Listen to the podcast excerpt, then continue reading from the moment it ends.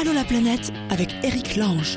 Bienvenue tout le monde, c'est Allô la planète pour discuter ensemble où que nous soyons en ce bas monde éparpillé sur les cinq continents. Nous discuterons tout à l'heure avec Raphaël Kraft qui est journaliste et qui a fait un voyage étonnant à la frontière entre l'Italie et la France sur les chemins, les anciens chemins des braconniers, vous savez, qui sont aujourd'hui utilisés par tous les réfugiés qui essayent de rentrer en France. Et il a fait tout un voyage avec eux, il nous racontera ça tout à l'heure. Qui sera là aussi? Euh, Céline Céline qui a vécu ses trois ans en Martinique, je crois, et cinq ans en Irlande. On parlera de l'expatriation avec elle tout à l'heure. Notre ami Gaspard, qu'on a déjà eu, qui se balade dans le monde, je sais pas trop où il est en ce moment, mais il se balade dans le monde et il enregistre des musiciens avec un looper. On a reçu les premiers enregistrements, on arrivera à le joindre tout à l'heure si tout va bien. Et puis on démarre avec Jessica. Allô la planète avec Chapka. Jessica, mes petits bouts du monde. Bonjour Jessica, bienvenue. Bonjour, bonjour tout le monde. T'es où là en ce moment? Je suis en France, rien de très exotique, mais je suis rentrée au pays pour quelques temps. Ça dépend. euh, L'exotisme, c'est relatif. Tu sais, pour les pour les Japonais et les Chinois, la France, c'est très exotique. C'est vrai. Et puis en plus, moi, je suis de, je suis d'Auvergne, donc dans mon Auvergne Oh natale, pour souvent, c'est, c'est le bout du monde. Ah ben, mais oui, l'Auvergne. Si j'allais là-bas, je serais comme en terre étrangère et inconnue, avec des indigènes bizarres qui ont des habitudes que je ne connais pas. Jessica, t'es avec nous parce que euh, bah tu passes beaucoup de temps de ta vie sur les routes du monde, si j'ai bien compris. Oui, c'est vrai. Bah, depuis, euh, depuis quelques temps maintenant, c'est vrai que c'est, c'est devenu mon, mon passe-temps favori, on va dire. C'est pas ton voyage. métier, c'est pas ton métier encore. Alors j'essaye, j'essaye d'en faire mon métier. Pour l'instant, c'est pas encore le cas. Mais en tout cas, c'est sur la, c'est sur la bonne voie. Je fais tout pour. Tu fais partie de ces gens qui ont complètement changé de vie à un moment. C'est ça. Oui, c'est vrai. Ouais. Effectivement, euh, j'étais euh, j'étais sur une route qui était normalement toute tracée pour moi. Enfin, c'est ce que je croyais. J'étais euh, j'ai fait une école de commerce. Ensuite, Mhm. j'ai commencé une carrière euh, à Paris euh, pour une grande multinationale dans le marketing. Et puis là un là. jour, bon ben, j'ai tout quitté. Voilà. Qu'est-ce- qui- s'est passé? T'étais dans le RER pour aller à ton boulot et, t'en- et- et- et il fallait faire la queue pour rentrer dans le dans le wagon et tu t'es dit non, c'est plus possible. tu rigoles, mais c'est presque ça. Ouais, j'étais ouais. dans un bus le, le jour euh, où j'ai pris vraiment la décision de partir. J'étais dans le bus qui m'emmenait au boulot, effectivement. Et ce jour-là, j'y suis pas allée. J'ai fait demi-tour, je suis rentrée à mon Ah, appartement et je me suis dit bon bah là, je crois que je suis en train de prendre une grande décision. Et, euh, et le lendemain, j'annonçais ma démission. Ouais. Attends, t'as eu une espèce d'impulsion parce que cette impulsion, cette réflexion, on l'a tous. Moi, l'autre jour, je l'avais. J'étais, j'avais un rendez-vous à la défense, à la défense. Pour ça, que je te parle de ça parce que j'y ai pensé.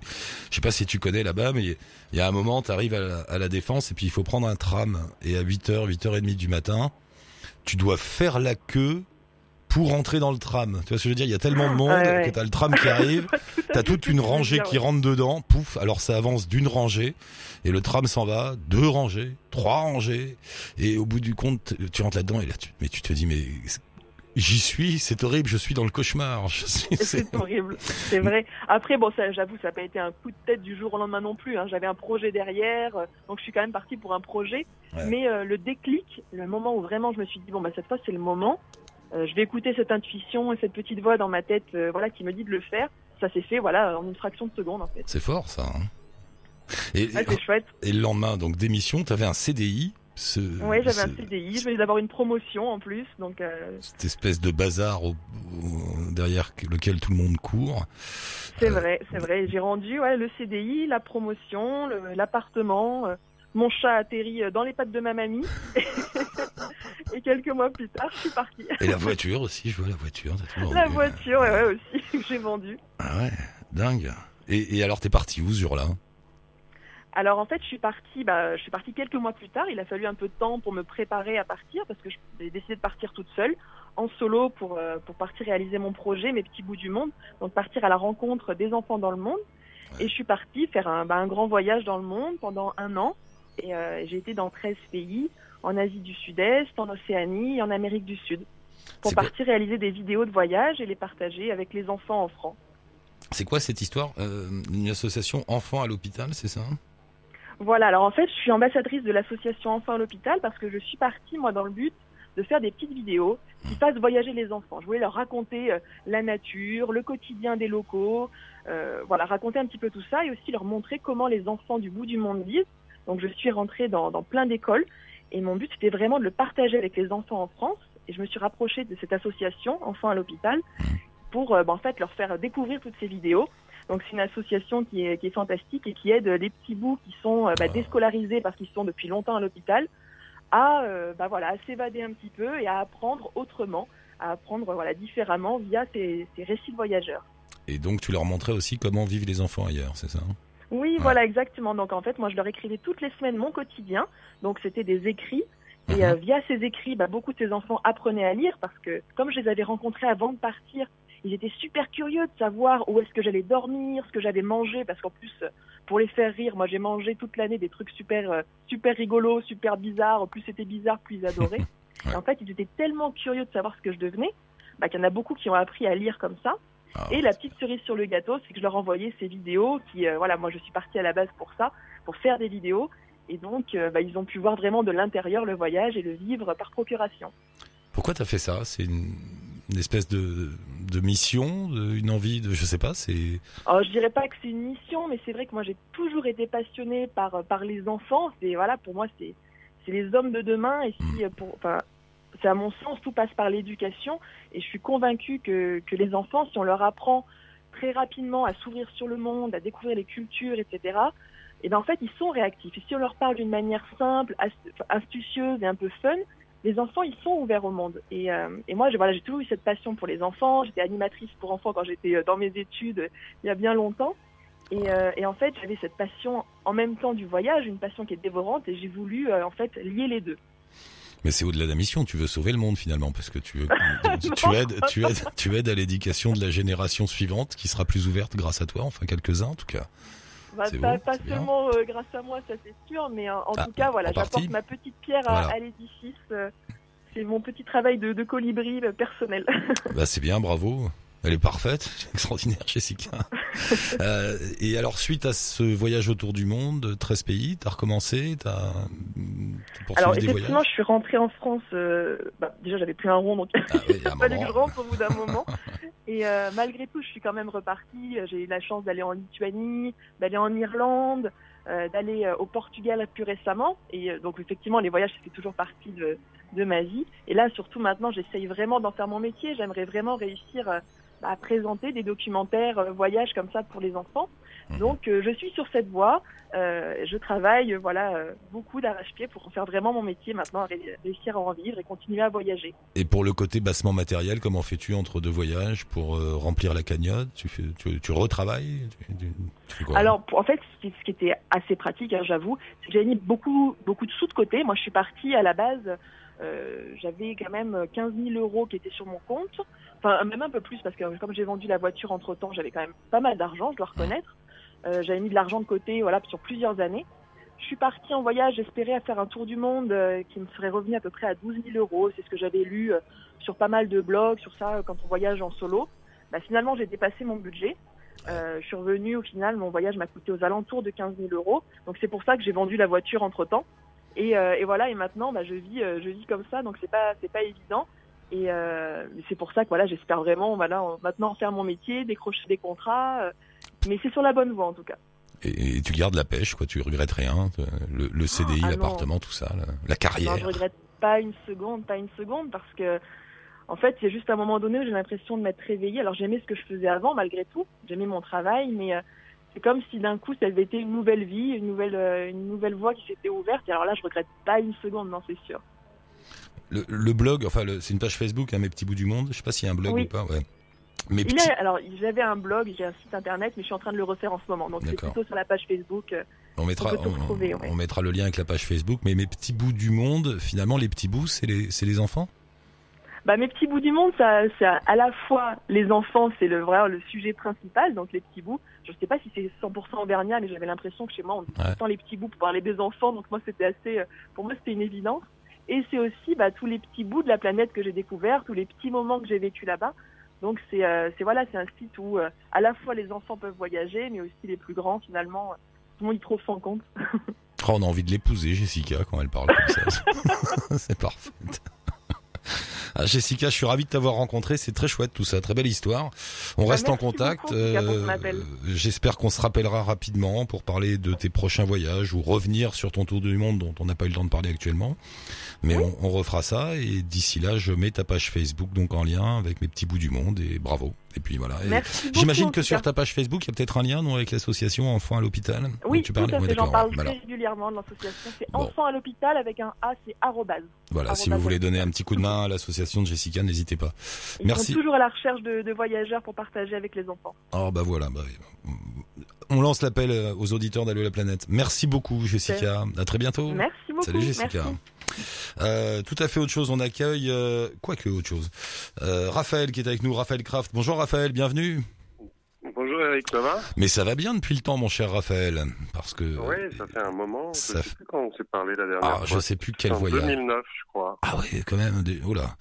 Euh, J'étais parce... aux Antilles à vélo. Parce que Raphaël est un vélo reporter notamment, il faut le savoir, c'est un journaliste, un vrai journaliste professionnel qui, qui a fait beaucoup de reportages à vélo. Il y avait, euh, oui, il y avait euh, les Caraïbes, si je me souviens bien. Il y avait aussi un voyage au, Proche-Orient. au Proche-Orient où tu avais fait tout. Le Tour truc, de c'est France. le Tour de France. Le truc, c'était des tas de balades à vélo assez longues et au cours de ces balades, bah, tu rencontrais du monde et tu racontais tout, voilà, les personnes. Et que ben voilà. les personnages, les reportages étaient diffusés, si je dis pas de bêtises, euh, à Radio France, non? Oui, c'est ça. voilà. Euh, et puis aussi, tu as, ouvert une radio en Afghanistan. Alors ça, c'est une histoire de. Également. Qu'est-ce qu'elle est de... Elle existe toujours cette radio? Malheureusement, non. non euh, elle a été, euh, elle a été fermée après le départ des Français d'Afghanistan. Mais bon, Et euh, ouais, non, c'est une triste histoire. mais c'est une... il faudra la raconter un jour aussi dans un livre. Mais je- oui, je l'ai raconté dans un livre. ouais. Ah, tu l'as raconté dans un livre déjà? D'accord. Ouais. Ça Euh, s'appelle Captain Teacher, si jamais. Captain Teacher. Euh, et là, je suis avec toi parce que j'ai ton nouveau livre euh, entre les mains, qui est un document, comme un reportage. Ça s'appelle Passeur de Raphaël Kraft et c'est aux éditions Bûcher-Chastel. Euh, mon cher Raphaël, je ne sais pas par où commencer. C'est une longue histoire. On a peu de temps, mais on va essayer de résumer tout ça. T'es parti faire un reportage sur les réfugiés qui arrivent. Euh, qui passent, euh, qui arrivent en France. En fait, ça a commencé parce que tu les as vus chez toi, porte de la Chapelle. C'est ça le déclic. Euh, métro La Chapelle, plus précisément. Ouais. Euh, oui, en effet, moi, je, je vis, euh, je vis dans le 18e arrondissement de Paris, dans le quartier de, de La Chapelle, à la Goutte d'Or, précisément. Ouais. Et euh, comme je suis reporter et que j'assure parfois la correspondance pour une radio américaine, je suis allé faire un reportage sur le camp dit du métro La Chapelle, qui était Ah, je me souviens. qui s'est installé là au, à l'automne 2014, avant d'être évacué euh, le 2 juin 2015. Et donc j'ai fait beaucoup de reportages euh, dans, dans les différents camps qui se sont installés, donc euh, notamment en juin 2015 euh, dans ce quartier, puisque euh, le camp du métro La Chapelle a été évacué, puis d'autres camps sont se sont formés, ont été évacués, etc. Donc j'étais j'étais présent, pas 24 heures sur 24, mais en tous les cas tous les jours. Et je me suis retrouvé dans cette situation où, après avoir, après avoir couvert voilà, des, des conflits, euh, des zones de fracture, des, des crises euh, un petit peu euh, partout sur la planète, pour la première fois dans ma vie, j'avais euh, les conséquences de la guerre en bas de chez moi. Bah, c'est ce que tu, c'est marrant, c'est ce que euh, tu, c'est ce que tu racontes à un moment dans le livre quand tu parles de ça. Tu dis, euh, on est tous habitués, nous les reporters, à aller à l'autre bout du monde, de voir ça de façon un peu, bon bah c'est loin, c'est là-bas, c'est pas chez nous. Et pour la première fois finalement, comme tu dis, les conséquences de ces conflits qu'on couvre, eh ben, elles sont là, en bas de chez nous.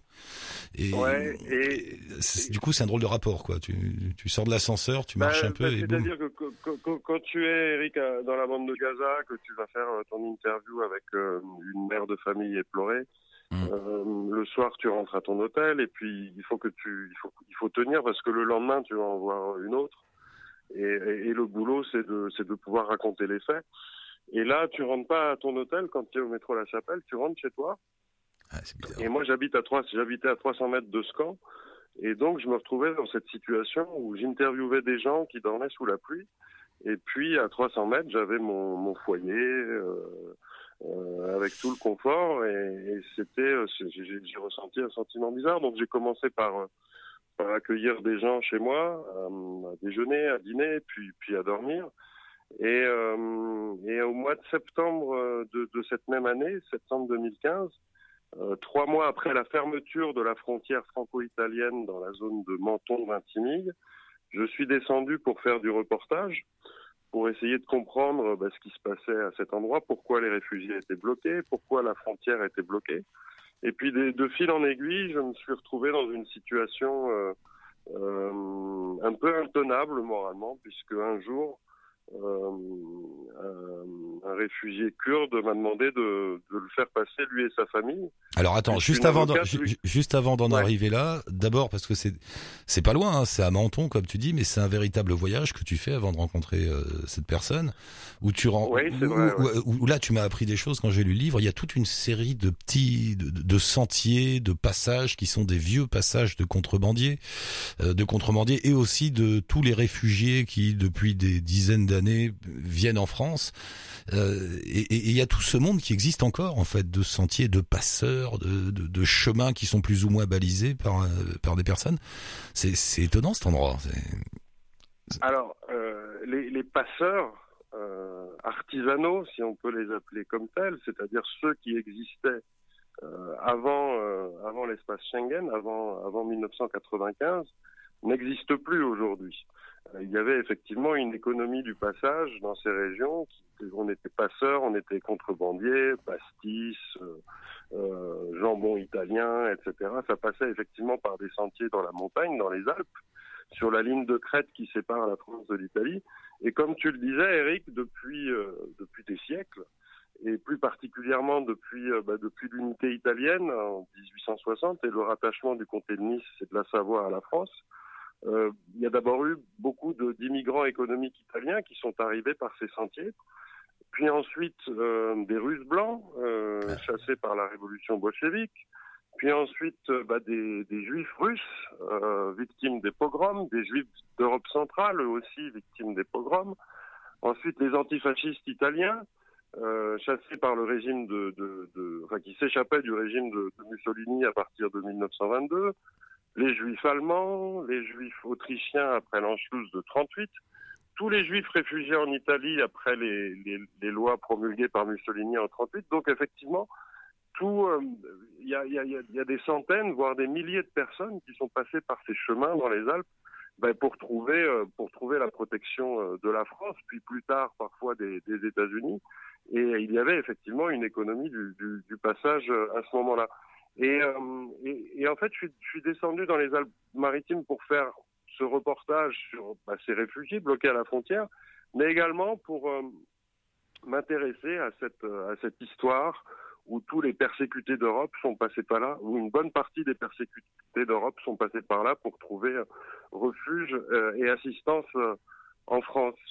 Et, euh, et, tout ça est dans un paysage absolument merveilleux de, qui, serait propice aux randonnées, aux promenades, aux balades. Exactement. Et, et, mon projet initial, c'était de, je voulais faire une rando de Menton jusqu'au Mercantour, en suivant la, la, ligne de crête et faire un reportage photo. Et puis, euh, donc j'avais pris tout mon matériel de randonnée euh, pour, pour ce faire, et puis mon matériel photo. Et euh, la météo était très mauvaise. Je ne sais pas si tu te souviens, à cette époque, il y a eu des grosses inondations dans la région de Nice euh, qui a provoqué, ont provoqué la mort d'une quinzaine de personnes. Donc il était hors de question pour moi de randonner euh, dans, dans ces conditions météo un peu hasardeuses. D'accord. Et là, tu vas rencontrer, tu vas rencontrer des personnages étonnants, des types qui vivent dans des baraques là-haut, des Italiens, côté italien et côté français. Euh, et qui, ouais, alors effectivement, moi, comme je suis euh, journaliste indépendant et que je pars euh, à mes frais souvent, bah, je j'ai pas trop les moyens de me payer l'hôtel, donc j'essaie de, de, de, squatter à droite à gauche. Et côté français, pendant ce reportage, j'étais logé chez Hubert, qui est un, un vieux hippie euh, qui, a, qui, a, beaucoup connu l'Afghanistan, qui a fait la route dans sa jeunesse, qui a, qui a, qui a fait son baptême de l'air en caravelle sur un vol entre Kaboul et New Delhi. Là, on est dans les années 70. Euh, l'histoire de ce personnage, c'était le, grand départ. On the road pour de vrai, comme il disait euh, à ce moment-là, en allant à, pied jusqu'à Benares et arriver à Goa finalement au bout du compte. C'est tout cela. Et, et Hubert aujourd'hui, bah, il vit dans l'arrière-pays niçois. Et euh, tous les réfugiés qui parviennent à passer la frontière, enfin pas tous, mais en tous les cas par le bouche à oreille, il y en a un certain nombre qui débarquent chez lui un peu comme chez Cédric Héroux, tu sais, ce, ce cet oléiculteur de la vallée de la Roya qui est, qui est, qui est poursuivi par la justice pour délit de solidarité. Et Hubert, quand j'arrive chez lui, il y a une dizaine d'Érythréens, de Soudanais, sachant qu'il peut y en avoir 20, 30, 40 parfois euh, dans sa maison. Et il y a une espèce de, de joyeuse autogestion dans cette maison et, et, Hubert me propose de dormir chez lui. Hmm. Alors comme je fais un reportage sur les deux côtés de la frontière, quand je suis côté italien, j'ai rencontré Enzo, qui lui est un historien spécialiste de la frontière. Il vit dans le petit village de Grimaldi, dans une maison absolument magnifique qui domine la mer. C'est le début des Alpes, hein. c'est précisément à cet endroit que commence la chaîne des Alpes. Et donc je suis dans un environnement euh, politique, intellectuel, euh, euh, propice à la désobéissance, puisque quelques jours plus tard, je, je vais, bah, je vais, je vais, voilà, je, je vais poser mon micro en quelque sorte. Et, là, tu franchis le cap, tu franchis cette espèce de ligne euh, qu'on nous apprend à ne pas franchir dans les écoles de journalisme. Non, tu ne dois pas agir, tu dois raconter. Et puis toi, bah, t'as agi finalement. Ouais, alors bon, moi j'ai pas fait d'école de journalisme, donc on me l'a pas appris. Hmm. ah bah voilà, c'est pour ça. non, après, après la, la, question c'est euh, la question est-ce que euh, être journaliste, ça n'empêche pas d'être un citoyen français aussi? Ouais. Et, euh, et ce qui s'est passé, c'est que j'étais à la gare de Vintimille avec une, une avocate qui deviendra plus tard euh, mon amie.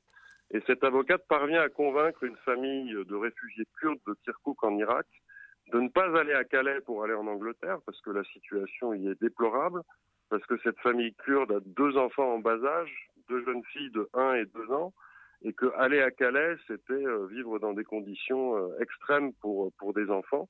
Et donc, euh, du fait de leur origine, Kirkuk en Irak, et, euh, et de leur nationalité euh, kurde, elle leur assure qu'ils obtiendront de toute façon la protection de la France, au moins la protection dite subsidiaire, et qu'ils ont intérêt à demander l'asile en France pour ensuite réfléchir à rejoindre leur famille en Angleterre.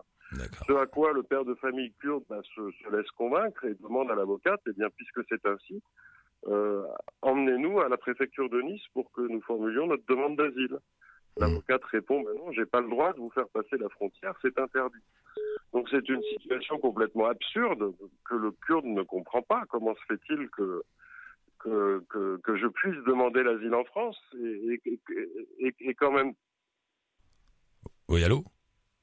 Allô? Allô? Ouais, Raphaël, ouais, j'ai cru qu'on avait perdu, ouais. J'en étais où? T'en, étais à l'avocate qui doit emmener les Kurdes. Euh, enfin, le, le bah, truc bizarre où on leur dit il faut y aller et puis on peut pas passer la frontière. lui, il comprend pas, etc. L'avocate répond non. Le Kurde ne comprend pas euh, cette situation absurde où euh, il a la possibilité de demander l'asile en France, mais la frontière lui est fermée à lui. Donc il se tourne vers moi et me dit Toi, j'ai vu que tu avais une voiture, j'étais descendu en voiture, est-ce que tu peux nous emmener? Et là et je lui réponds, bah non, je suis journaliste. Euh, on m'a appris euh, qu'il fallait pas mélanger les genres. Et puis je me suis senti un petit peu ridicule. Euh, enfin pas ridicule, je me suis senti honteux à ce moment-là. Euh, notamment parce que bah, ça faisait plusieurs jours qu'il dormait sur le perron de la gare de Vintimille parce qu'il ne voulait pas aller dans le camp de la Croix-Rouge, laquelle en Italie dépend du ministère de l'Intérieur et ils avaient peur qu'on prenne leurs, leurs empreintes digitales. Et techniquement, il était compliqué de les faire passer parce que la frontière était fermée.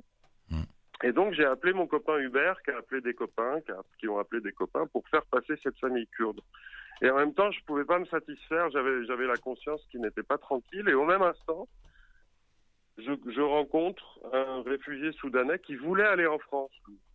Alors, c'est assez rare que des réfugiés veuillent aller en France parce que l'image de notre pays concernant l'accueil des réfugiés s'est considérablement dégradée. Et là, je tombe sur, euh, sur un réfugié qui, voilà, qui aime la France, qui l'a découverte à l'école en étudiant la Révolution française, qui a fréquenté au Darfour euh, des humanitaires français et qui est attaché à notre culture, à notre, à notre, notre façon de vivre. Et là, je me dis, bah, lui, je vais le faire passer.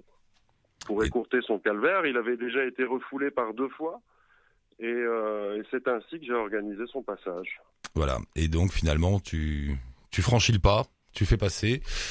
Et bon, juste pour terminer l'histoire, après les auditeurs euh, prendront, iront lire, euh, liront ton reportage, mais pour terminer l'histoire, ils sont devenus quoi? Eh bien, écoute, ils ont obtenu l'un et l'autre. Bah, on, est passé par un col des Alpes, par le col de Fenestre, donc on a fait une randonnée. Mm. Euh, le col était un petit peu enneigé, c'était déjà une- la plus belle randonnée de ma vie et, la plus belle de leur vie également. Ils ont ensuite vécu chez moi pendant un moment. Ils ont demandé l'asile et ils l'ont obtenu l'un et l'autre.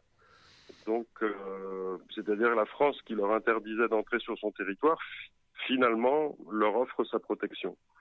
Et aujourd'hui, bah, ils sont dans la situation euh, classique des, euh, personnes qui, ont obtenu l'asile, c'est-à-dire que leurs droits à la formation, le cours de français sont, ne sont pas toujours respectés parce que bah, le, le- le- pays n'est pas prêt à accueillir les réfugiés. Et donc, euh, et donc, c'est une situation qui est encore difficile pour eux. Euh, ils, ils ne parlent pas encore tout à fait le français. L'un d'eux n'a que 4 heures de cours par semaine. Et donc, je m'efforce de leur trouver des, des cours de français, des formations professionnelles. Raphaël, il faut qu'on arrête là. Euh, Bah oui. Ben oui, mais on pourrait continuer longtemps. Faudra que tu passes nous voir un jour dans le studio pour parler de tout ça. Avec grand plaisir. Euh, euh, en attendant, je vous conseille, c'est un, c'est un, c'est un livre, c'est un, c'est un document, c'est un reportage, puis c'est plein de réflexions. C'est un voyage, euh, un vrai voyage euh, dans les montagnes, et puis c'est un voyage intérieur aussi. J'utilise des grands mots, mais c'est vrai. Euh, avec toutes les questions qu'on peut se poser soi-même dans ces cas-là, c'est pas évident. Et voilà, je, je, je ne peux que conseiller le livre Passeur de notre ami Raphaël Kraft chez Bûcher Chastel. On va mettre un lien bien sûr sur le blog d'Allo la planète. Merci beaucoup Merci, Raphaël. Eric. Merci à une À prochaine bientôt. fois. À bientôt. salut. Bye. Euh, tout à fait autre chose, c'est Gaspard qui est là. Allô Gaspard? Ah Euh, non, c'est. Céline. Ah Céline, c'est Céline. Comment tu vas Céline? Bon, on va appeler, appelle Gaspard, euh, Kylian. Euh, Céline, bienvenue une fois de plus, ma chère Céline. Bonjour. Tu étais passé nous voir euh, au cours de l'émission sur New York. Oui. Et puis tu, oui. et puis tu m'as renvoyé un petit mot en disant bah, eh, j'ai écouté Hervé qui habite en Martinique, qui est allé à New York, tout ça. Si tu veux, on peut parler de la Martinique. J'ai vécu là-bas. Voilà, exactement. On y a habité avec euh, mon mari et mes enfants, donc de 2008 à 2011. C'était quoi? C'était pour le hum, pour le boulot? Oui, en fait, mon mari est militaire, donc euh, il a été muté euh, à l'été 2008. Donc de- on est parti pour euh, trois ans. Trois ans en Martinique. Alors Est-ce bien, euh, bien la vie sous les cocotiers Avec tout le, tous les clichés qui vont avec. C'est vrai que la Martinique, quand on n'y vit pas, on connaît pas. Enfin, on y va 15 jours, 10 jours, un mois pour les vacances. Et euh, à chaque fois, on se dit, waouh, ça doit être chouette de vivre là. Bah après, ça dépend les, les comment dire les, les ressentis des gens. Nous, c'est simple, on voulait pas rentrer. c'est aussi simple que ça. Donc on a fait trois ans là-bas, on n'est pas rentré une seule fois en métropole parce qu'on voulait en profiter un maximum. On a voyagé sur place, mais on n'est pas rentré en métropole. Et euh, la vie sous les tropiques, moi personnellement, en plus qui aime le chaud, oui, c'est l'idéal. Vraiment, c'est l'idéal. C'est une autre c'est une autre vie. Ça n'a rien à voir. La Martinique, bien sûr, c'est la France, on le sait, Oui. mais bon, faut le rappeler. Hein. Oui. Euh, Est-ce que quand on vit là-bas, on se sent expatrié? Euh, oui, complètement, parce qu'on a beau dire euh, c'est la France, c'est l'euro, ils parlent français, bon, créole également, mais non, non, on se sent pas vraiment en France parce que la culture est différente, bah, le climat est différent, les produits sont différents, tout est différent. On a, on a, à part le français, on n'a pas vraiment l'impression d'être en France. C'est ça qui est, qui est aussi agréable. hein. On a, oui, c'est- c'est c'est- c'est paradisiaque. On a, on peut dire les avantages sans les inconvénients, mis à part la vie très très chère. C'est ce que j'allais te dire, euh, Oui, ce qui revient cher. souvent et ce qui crée d'ailleurs pas mal de mouvements là-bas. Il y a eu des manifs, il y a régulièrement Ah des manifs oui. là-dessus. C'est cette Oh histoire oui. de vie chère. Oui. On le sent au quotidien quand on quand on vit là-bas. hein? Ah oui, parce que un kilo de tomates à 8 euros, on le sent bien. Mais il faut Et pas manger de tomates. on mange pas de tomates. La, la solution, de toute façon, c'est ce qu'on a fait pendant trois ans, c'est manger euh, local de toute façon. Donc on oublie euh, le fromage, on oublie euh, les yaourts d'une marque précise, on oublie les choses comme ça. Mais il y a tellement d'autres choses à découvrir. Je trouve ça dommage de rester dans ces petites habitudes de, de métropole. Il faut s'habituer à. Mais si on si on parvient à éviter le chocolat, le fromage et les tomates et, tout le reste, est-ce est-ce que du coup la vie a un coût normal? Euh, c'est quand même plus cher. Quand même après, après, les salaires sont indexés de à peu près 20-25%. Donc, bon, nous, nous honnêtement, ça, ça allait. Après, il y a beaucoup de gens qui se plaignaient parce qu'ils pouvaient pas rentrer en métropole autant qu'ils voulaient. Mais bon, c'est pas à côté non plus. Les Mm. billets d'avion sont chers. Si on vit à la martiniquaise, honnêtement, on peut bien vivre parce qu'on n'a pas de chauffage, hein. on Ah, n'achète pas de, de vêtements euh, d'hiver. Enfin, on a, on a beaucoup d'avantages. On mange nettement moins parce qu'il fait chaud, donc mine de rien, on fait pas beaucoup de courses quand même. Oui, c'est vrai. Oui, oui, tout. euh, c'est vrai que euh, pas de chauffage pendant trois ans, bah, ça, ça, ça joue quand même. hein. Ouais. Donc, non, on peut très très bien vivre en Martinique. Il faut, il faut juste être organisé, mais on vit très très bien en Martinique. Tu conseilles d'aller là-bas? Oui. oui. Ouais, de Ah faire oui, une oui, expérience, ouais. Ah oui, euh, on voulait pas rentrer. En fait, on a on a acheté notre maison et cinq mois après, on nous a dit bah vous êtes euh, vous partez. Donc ça tombait un peu un peu mal pour nous de rester là-bas. C'était Hmm. pas vraiment le bon moment, mais on s'est sérieusement posé la question. Et j'étais enceinte en partant, donc j'ai ramené en plus le plus beau souvenir, c'est-à-dire euh, mon fils qui est martiniquais.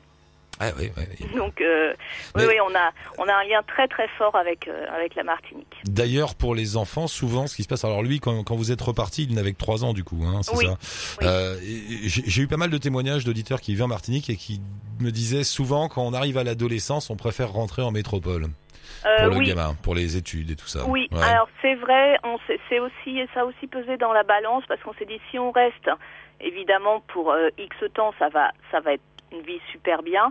Mais en effet, arriver au, au lycée plus, hein, Mm. euh, on peut pas. Il faut il faut penser à eux, aux études supérieures, et il n'y a pas il y a pas euh, l'équivalent en fait métropole. Les études, les, le niveau est pas très très bon, donc euh, c'était c'était quand même un peu risqué pour leur avenir de les faire rester sur place et j'avais pas envie moi de rester et de les envoyer à 8000 km de moi ça ça paraît logique donc euh, c'était c'était à leur âge c'était quand même mieux de rentrer euh, pour plus tard Mm. La Martinique, comme la Guadeloupe d'ailleurs, a un paysage paradisiaque. On se sent Oui. bien, comme tu dis, il fait chaud, c'est beau.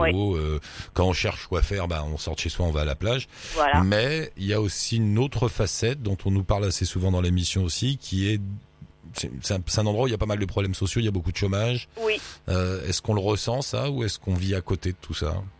Non, on le ressent parce que Fort-de-France, euh, même si c'est mieux le soir, il vaut mieux éviter. Il y a beaucoup, beaucoup de problèmes de drogue. hein. C'est une plaque tournante dans les Caraïbes, hein, les, Ouais. les Antilles françaises. Donc il y a beaucoup d'histoires de drogue. On voit beaucoup de, de SDF dans la rue. On voit beaucoup de misère. Il y a, et il y a beaucoup de, de bidonvilles. hein. Donc euh, non, non, on le, on le voit très très bien. C'est, il y a beaucoup de, de baraques, il y a des, des maisons en tôle. Enfin, c'est, on, on ressent la misère quand même euh, à certains endroits, oui, ça c'est clair.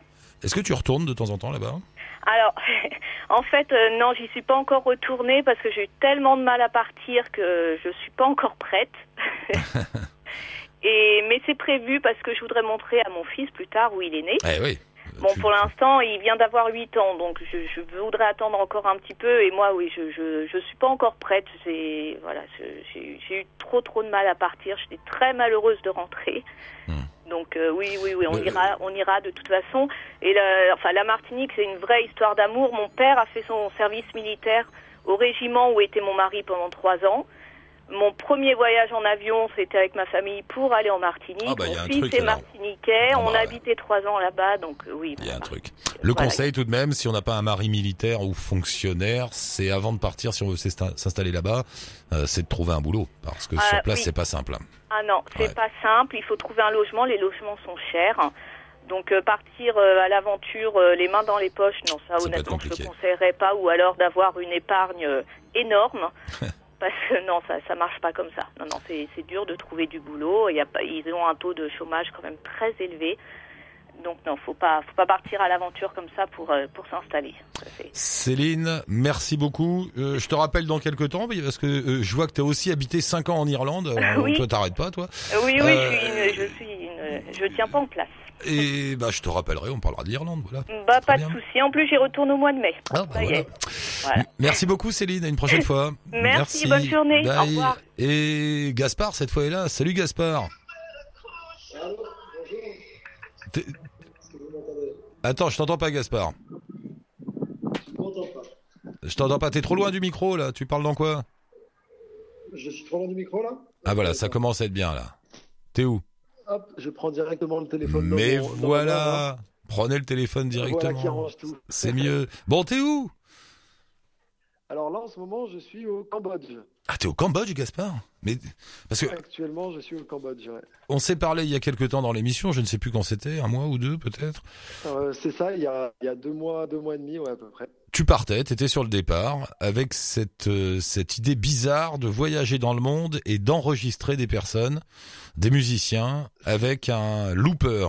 Réexplique-nous un peu le, principe. ça. Alors, euh, donc, euh, je réexplique pour les personnes qui n'étaient pas là à la première, à la, au premier échange.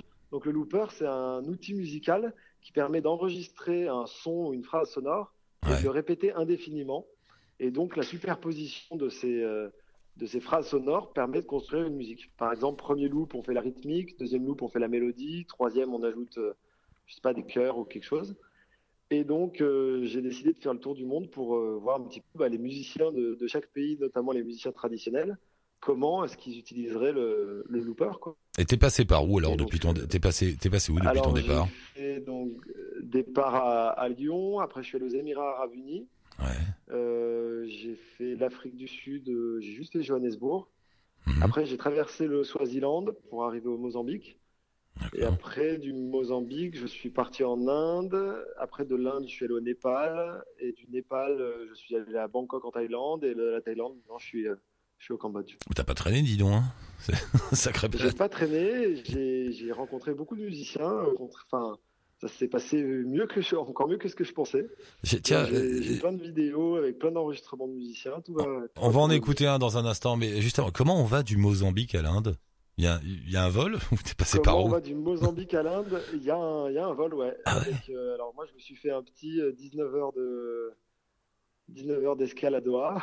Ah ouais, t'es euh, remonté, on remonte sur les Émirats Arabes Unis et de là, tu, enfin sur le Qatar pour le coup, et après ça, et de là tu, ça, on remonte d'accord, et après on repart sur l'Inde. sur l'Inde, ouais. Euh, juste euh, aussi là au Cambodge, c'est comment autour de toi là? T'es- où? C'est comment? Alors le Cambodge, euh, ben, les gens sont très souriants. C'est c'est très c'est assez dépaysant, mais mais voilà. Moi, je préfère par rapport à la Thaïlande en fait. C'est le Cambodge, ça a l'air d'être beaucoup moins touristique. Du coup, je me suis pas trop éternisé en Thaïlande et je suis je suis vite allé chez son voisin, euh, le Cambodge. Et t'es parti pour combien de temps Je sais plus? Je suis parti pour sept mois Sept mois, et là, ça fait euh, deux, deux mois et demi que je suis parti, deux mois et demi, trois mois. Euh, un mot aussi par curiosité sur les Émirats Arabes Unis. Tu t'es arrêté là? Je me suis arrêté, oui, tout à fait. J'ai une, une très très bonne amie qui, qui vit là-bas, qui s'est installée là-bas. D'accord, parce que dans ma tête, Et, le- euh, les Émirats, c'est une espèce de grand hall d'aéroport avec des produits hors taxes et, et des millionnaires euh, émira- émiratis, je sais pas comment on dit, dans des Cadillacs en or. Est-ce que c'est comme ça Alors, euh, moi, j'ai j'ai eu, j'ai eu de la chance donc, que, ma, que ma copine habite là-bas et qu'elle a pu me faire voir un petit peu euh, avec son mari qui est égyptien et qui habite là-bas depuis 10 ans, bah, euh, les deux côtés de Dubaï, on va dire. Ouais. Et euh, je savais pas, mais par exemple, aux Émirats Arabes Unis, il y, a des, y a des montagnes où les gens, les locaux vont se faire des barbecues. euh, les locaux, ils vont faire des barbecues dans le désert la plupart des, des fins de semaine. Et après, c'est vrai qu'il y a la ville que tout le monde connaît avec euh, les grandes marques et tout. Mais euh, voilà, j'ai essayé de retracer ça. Dans si vous avez l'occasion de regarder la vidéo de Dubaï, je pense qu'on voit assez bien le côté euh, la mer, la ville, les montagnes. Et puis le Dubaï un petit peu euh, underground, entre guillemets, celui que celui qu'on on voit pas forcément sur les affiches de, de propagande, on va dire. On va mettre un lien bien sûr avec ta page Facebook euh, sur laquelle vous pouvez voir les films et écouter les musiques enregistrées par notre ami Gaspard, dont celle-ci. Vas-y Kylian, envoie. Voilà. Je suis curieux de voir Euh, Attends, écoute deux secondes.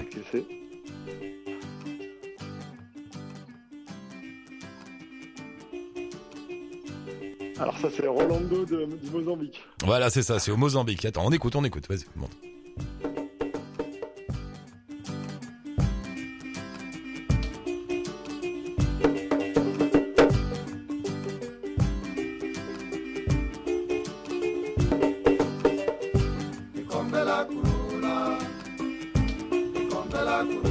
Alors là, c'est le produit final avec le loop, c'est ça? Alors c'est ça en fait, là, c'est, euh, là on a passé, euh, cette session on a passé trois heures dans son petit studio à Ngavel, donc qui est à côté, qui est dans la banlieue de Maputo, euh, la capitale du Mozambique. Ouais. Et, euh, et donc voilà, avec les loops, ils se sont amusés. euh, la personne, Rolando, a appelé deux de ses amis euh, qui faisaient des percussions. Et donc bah, petit à petit, loop après loop, ils sont arrivés à une chanson finale qui est, qui est plutôt aboutie, je trouve. même si c'est vrai que le, le xylophone n'est pas très bien accordé ou qu'il y a, il y a un peu des choses qui sont un peu brutes, on va dire. Ça, ça fait un peu le charme du truc aussi. Et ils sont arrivés à une, à une chanson finale, une musique finale qui est, qui est très satisfaisante, je trouve, sur laquelle j'essaie de plaquer des images pour faire un, un clip assez représentatif, enfin le plus représentatif et le plus fidèle à, mon image de- du pays, à peu près.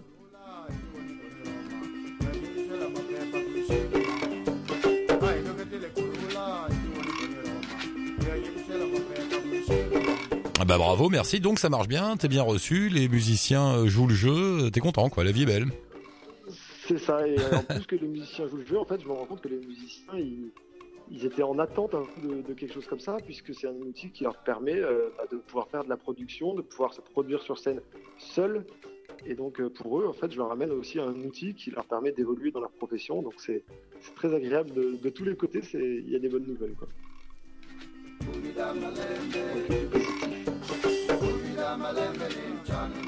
Ah bah Gaspard, merci, on te rappelle bientôt pour avoir d'autres musiques. Bah, avec plaisir. Et euh, n'hésite pas, vous pouvez suivre les aventures de Gaspard, écouter ses musiques, voir les vidéos qu'il fait sur sa page Facebook Loop the World. On met le lien sur le blog d'Allo la planète. Merci beaucoup Gaspard, bonne route. Euh, Tiens-nous au courant, envoie un petit message euh, quand t'as d'autres sons à nous faire écouter.